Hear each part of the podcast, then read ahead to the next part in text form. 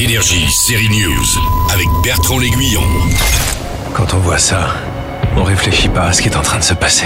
Au menu série que du bon, deux nouvelles séries Griselda sur Netflix, ça sent la cocaïne, c'est fait par l'équipe de Narcos, mais on commence par une production Spielberg pour Apple, c'est Masters of the Air, les maîtres des airs, avec des bombardiers américains basés en Angleterre pendant la Seconde Guerre mondiale, c'est épique, mais avec les petites histoires dans la grande qui sont très attachantes.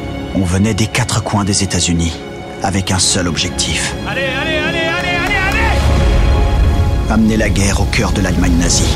Masters of the Air, c'est la grande série de ce début d'année avec des scènes qui vous donnent l'impression d'être au cinoche. On vit l'impact émotionnel et psychologique enduré par ces jeunes soldats. Au total, 9 épisodes d'environ une heure. Des reconstitutions de combats aériens jusqu'au camp de prisonniers de guerre en Allemagne. On y retrouve la star qui a incarné le chanteur Elvis, l'acteur Austin Butler ou encore Callum Turner. Ça commence le 26 janvier sur Apple TV+. Bienvenue dans les opérations spéciales, les enfants.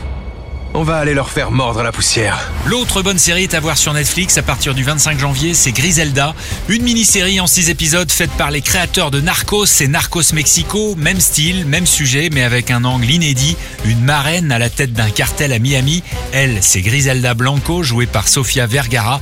Le premier épisode nous dit que cette femme est la personne que Pablo Escobar craignait le plus, on le croit. Ça fait trois ans que Griselda Blanco règne sur Miami en distribuant de la cocaïne.